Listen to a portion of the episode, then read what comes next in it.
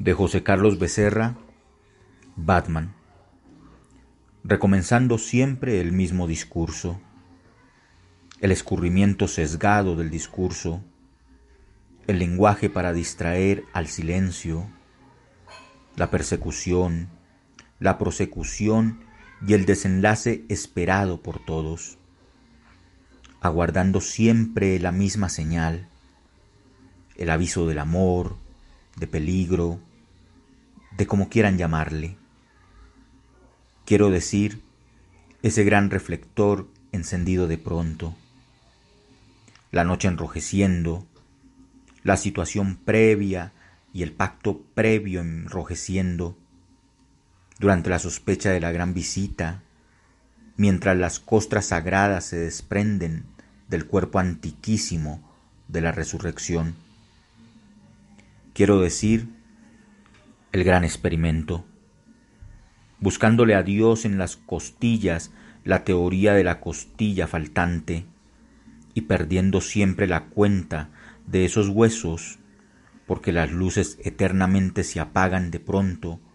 mientras volvemos a insistir en hablar a través de ese corto circuito, de esa saliva interrumpida a lo largo de aquello que llamamos el cuerpo de Dios, el deseo de luz encendida, llamando,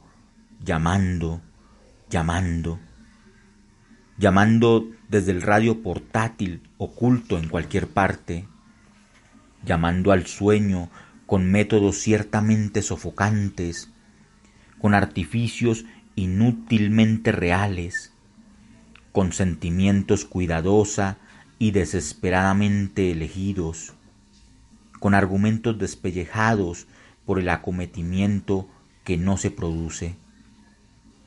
palabras enchufadas con la corriente eléctrica del vacío, con el cable de alta tensión del delirio,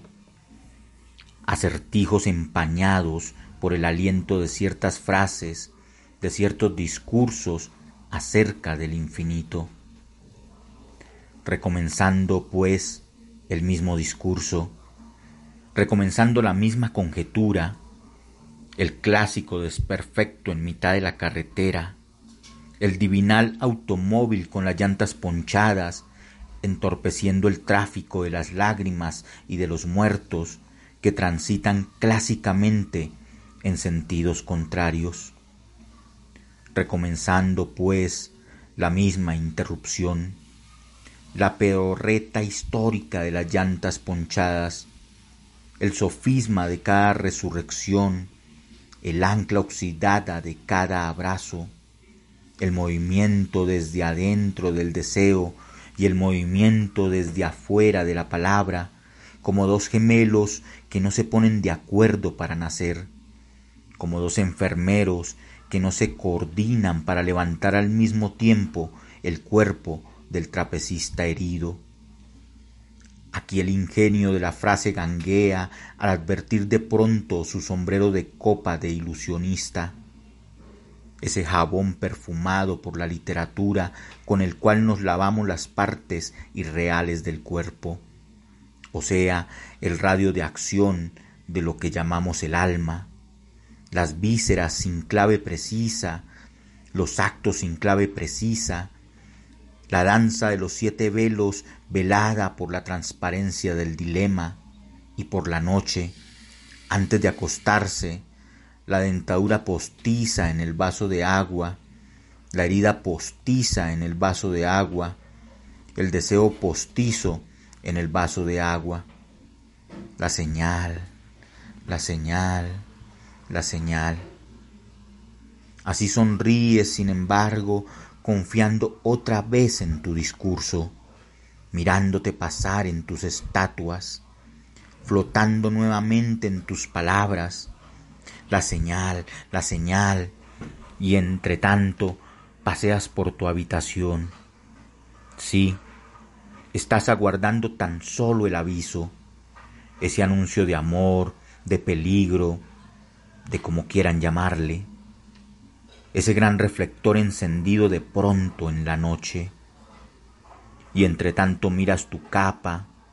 Contemplas tu traje y tu destreza cuidadosamente doblados sobre la silla, hechos especialmente para ti. Para cuando la luz de ese gran reflector, pidiendo tu ayuda, aparezca en el cielo nocturno, solicitando tu presencia salvadora en el sitio del amor o en el sitio del crimen solicitando tu alimentación triunfante, tus aportaciones al progreso, requiriendo tu rostro amaestrado por el esfuerzo de parecerse a alguien que acaso fuiste tú mismo,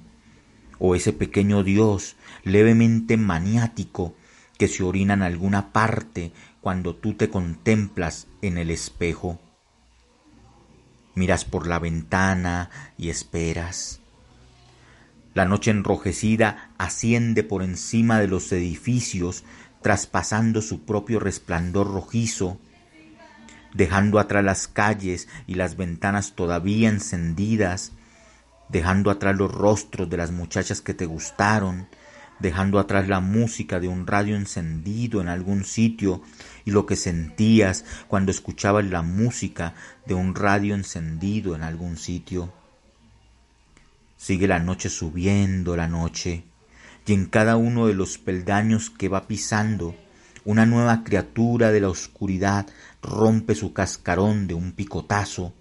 y en sus alas, que nada retienen, el vuelo balbucea los restos del peldaño o cascarón diluido ya en aire. Y mientras tanto tú no llegas aún para salvarte y salvar a esa mujer que según dices debe ser salvada en qué sitio, en qué jadeo el sueño recorre el apetito reconcentrado de los dormidos. ¿Qué ola es esa que al golpear contra el casco hace que el marinero de guardia ponga atención por un momento para decirse después que no era nada y torne a pasearse por el cuarto, mirando de vez en cuando por la ventana las luces dispersas de la calle? que ir y venir está gastando el cuerpo de su andanza contra el casco manchado, cubierto de parásitos marinos? Porque de pronto has dejado de pasearte por la habitación. ¿Acaso escuchas realmente ese ruido? ¿Ese ruido viene del pasillo o viene de tu deseo? Cierta especie de ruido que tropieza con cierta especie de silencio dentro de ti, como alguien que se topa con una silla al caminar a oscuras. Tal vez ya prendieron el reflector para pedirte auxilio, tal vez fue esa mujer quien lo encendió, pero no, todavía no. Nadie camina por el pasillo hacia tu puerta, Nadie tropieza con una silla dentro de ti, y allí están doblados tu traje de héroe y tus sentimientos de héroe, listos para cuando entres en acción. Pero ¿por qué no han encendido ese gran reflector? ¿Es sólo el ascenso de la noche lo que deja sus cascarones rotos en el aire? ¿Qué criatura de la oscuridad picotea para que el aire tome forma de cascarón roto de peldaño dejado atrás? ¿Qué es aquello que detiene de súbito tus paseos por la habitación mientras te dices, ¿acaso deba esperar otro rato? Y vuelves a asomarte por la ventana. Es el zumbido de un jet que cruza el cielo, rayándolo fugazmente con sus pequeñas luces de navegación. Y algo dentro de ti que tú crees que es la noche allá afuera, cruje pisando cascarones rotos, peldaños, donde el cuerpo de su andanza deja un hilo finísimo de baba o soliloquio, mientras retorna el fantasma de una mujer bandeado por la oscuridad, donde el mar se encaverna después del zarpazo, y ese fantasma, que es la otra cara de la espuma, repite contra el casco del barco el golpe del sueño salpicando al silencio desde lejos. Y vuelves a asomarte por la ventana. ¿Es el zumbido de un jet que cruza el cielo? ¿Qué es ese ruido que te hace mirar tu traje y tu antifaz y asomarte después por la ventana? Ir y venir alrededor de una silla, enrevesado viaje alrededor de una silla, guardando el equilibrio difícilmente al caminar y girar sobre un hilo finísimo de saliva. Ir y venir, habladuría alrededor de una silla donde está un extraño traje doblado. Ir y venir alrededor de un viejo y descompuesto automóvil que estorba el tráfico en la carretera gestos entrecruzados, habladuría de ventanas y escaleras, labrando la estatua cuyo sentido griego vacila y se viene abajo en el trayecto entre una ventana y un reflector que no se ha encendido, mientras los cascarones rotos de la oscuridad crujen y se disuelven bajo el brusco aleteo con que la oscuridad va impulsando la noche y otra vez te paseas. ¿Quieres desovillar el hilo de saliva, el hilo de palabras sobre el que te balanceas en precario equilibrio? ¿En qué juego de tus frases, en qué humillante silencio has puesto el oído? Y otra vez te paseas y otra vez te vuelves hacia la ventana,